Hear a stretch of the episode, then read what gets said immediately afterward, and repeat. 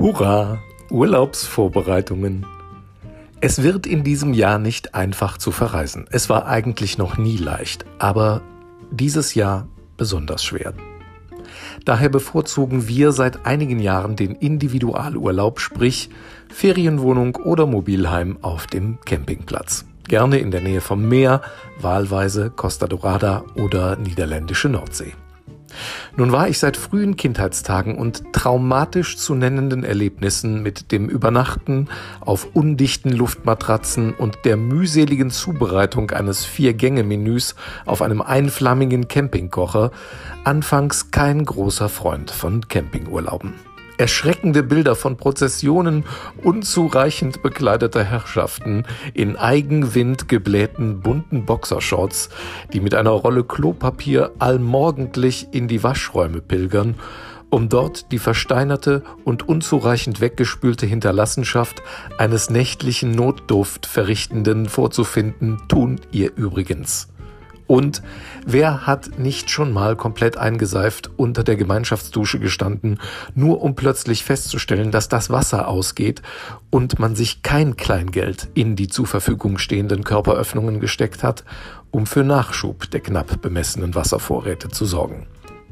Auch die allabendlich gut hörbaren Flatulenzen aus dem Nachbarchalet ersetzen nicht die Romantik von Froschkonzerten an einem lauschigen Sommerabend am See.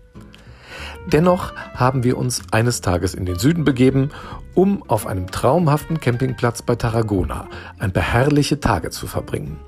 Wenn man auf einer nur durch Tank- und Pinkelpausen unterbrochenen Fahrt nach 18 bis 21 Stunden endlich angekommen ist, müde, ermattet und schon im Stehen schlafend, erfrischen mich die knappen und keinen Widerspruch duldenden Anweisungen der Göttergattin, die bekanntermaßen über mein Leben verfügt. Ich möge das Gepäck ausladen und das kleine Zelt für die Kinder auf dem Vorplatz des Mobilheims errichten. Außerdem muss Platz geschaffen werden für das Sonnensegel, den Grill sowie das achtteilige Terrassenmöbelensemble, den Heizpilz für die kühlen Abende, den Wintergarten, den Erker, den Bootsanleger, den Lieferanteneingang und den Hubschrauberlandeplatz für plötzlich auftretende Notfälle.